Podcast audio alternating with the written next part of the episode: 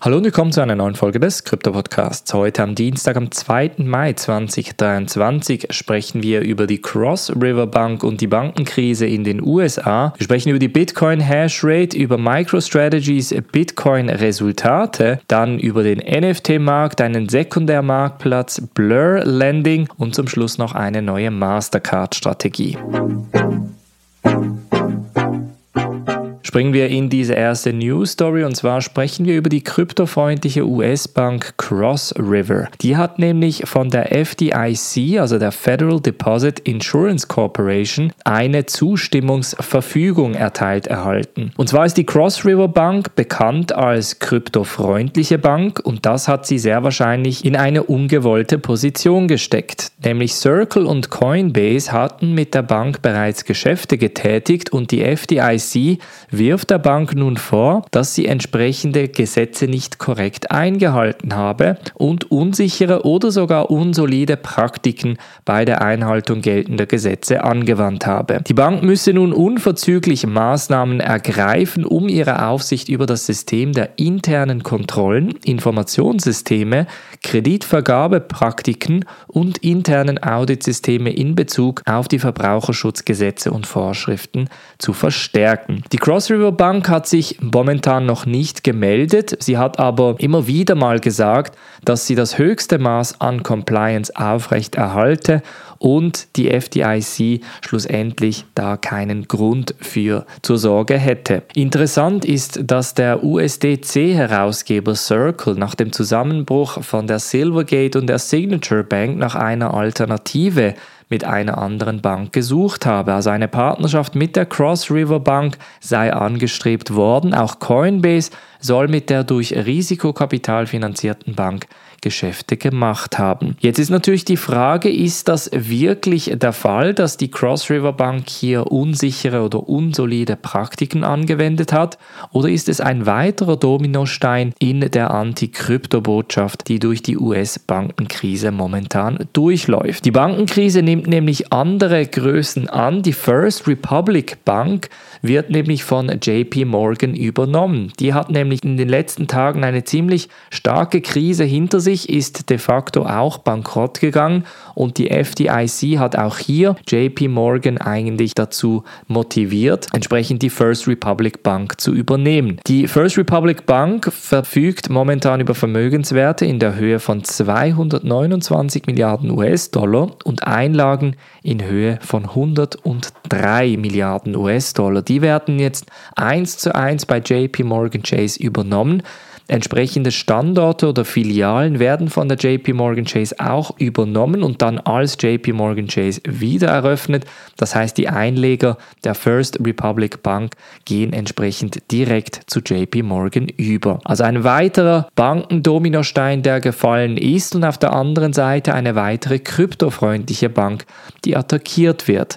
Da fragt man sich natürlich ein wenig über das Klumpenrisiko im US-Bankensystem, das natürlich, und wir haben es in den letzten Wochen immer wieder gesehen, auch global spannen kann. Denn auch global sind die Banken nicht immer in einer sehr guten wirtschaftlichen Verfassung und diese Liquiditätsprobleme können natürlich auch anderen Banken zu schaffen machen, wie zum Beispiel der Credit Suisse in der Schweiz. Auch die Deutsche Bank hatte in den letzten Wochen immer wieder Liquiditätsprobleme, eine Insolvenz konnte aber entsprechend abgewandt werden. Und da fragt man sich, wie gesagt, auf der einen Seite bezüglich des Klumpenrisikos und des Zentralisierungsrisikos bei den Banken, sprechen aber jetzt über Bitcoin und sprechen auch hier über ein Zentralisierungs- und Klumpenrisiko nämlich bei der Bitcoin Hashrate. Die Hashrate ist die Anzahl der Rechner im System bzw. die Anzahl der Rechenpower im System im Bitcoin-Netzwerk und je höher diese Hashrate ist, umso sicherer ist grundsätzlich die Bitcoin-Blockchain. Was neueste Statistiken aber zeigen, ist, dass die Hashrate-Verteilung zwischen den größten Mining-Pools immer zentralisierter wird. Auf der einen Seite haben wir zum Beispiel den Foundry USA Pool, wir haben den Ant Pool und den F2 Pool und dann kommen auch schon Binance Pool und Via BTC und weitere. Das Risiko bei diesen Pools ist grundsätzlich, dass eine 51% Attacke grundsätzlich immer realistischer wird, je größer ein entsprechender Pool wird. Weiter ist das natürlich nie im Interesse von Satoshi Nakamoto gewesen, dass wir größere Mining Pools haben, sondern dass jeder individuell eigentlich an der Bitcoin Blockchain teilhaben kann und das entsprechend mit einem Miner. Das heißt, die jetzigen Computer sind einfach zu schwach, um da entsprechend mit den Mining Pools standzuhalten. Das bedeutet, es ist viel effizienter, sich einfach einem Mining Pool anzuschließen. Und das wirft dann natürlich sehr starke Fragen bezüglich der Zentralisierung der Bitcoin Blockchain, denn wir haben mit etwa drei oder vier Mining Pools eine ziemlich starke Verteilung, etwa 75 Prozent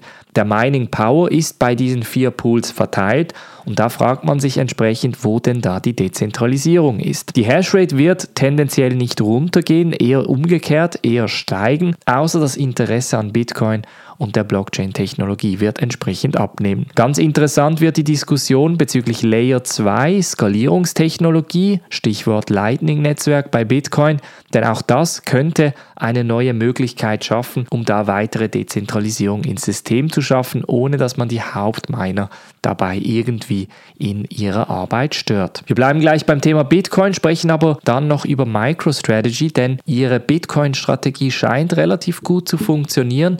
Im Q1 2023 hatten sie einen Profit von 94 Millionen US-Dollar, das nachdem sie in den letzten Monaten und Quartalen immer wieder Verluste eingefahren haben.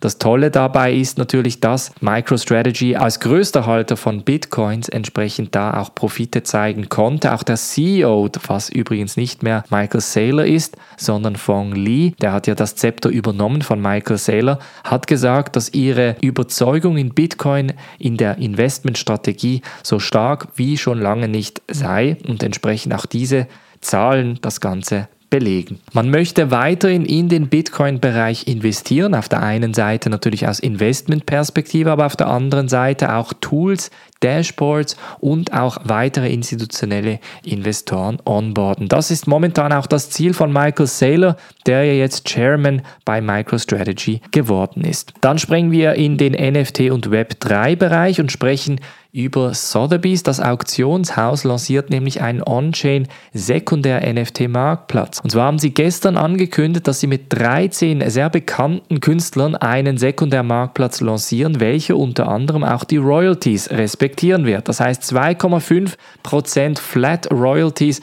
werden an die Künstler bezahlt, was natürlich in der Zeit von Blur und OpenSea, welche immer wieder die Möglichkeit gegeben hat, die Royalties zu reduzieren bzw. komplett wegzunehmen, das wird die Künstler entsprechend freuen. Der Sekundärmarktplatz basiert auf Ethereum und Polygon hat unter anderem auch X-Copy, X-Shells und Pindavan Armen zum Beispiel als Künstler, aber auch Tyler Hobbs, der ja durch die Fidenza-Reihe sehr, sehr bekannt ist, entsprechend angekündigt. Sotheby's hat jetzt zum Ziel, da entsprechend ein Player zu werden, aber das Thema der Kuration, der Kuratierung entsprechend wichtig in den Vordergrund zu stellen. Das heißt, Sotheby's Kunstexperten evaluieren gewisse NFTs, stellen den Künstler auch vor. Das heißt, auf dem Sotheby's Marktplatz wird man nicht unbedingt die meisten NFTs finden, aber die am besten kuratiertesten, sodass man explizit auch weiß, von welchem Künstler man welches NFT entsprechend kaufen wird. Dann springen wir zu Blur, bleiben also gleich in der NFT-Welt. Blur, der NFT-Marktplatz, der die NFT-Welt in den letzten Monaten komplett auf den Kopf gestellt hat,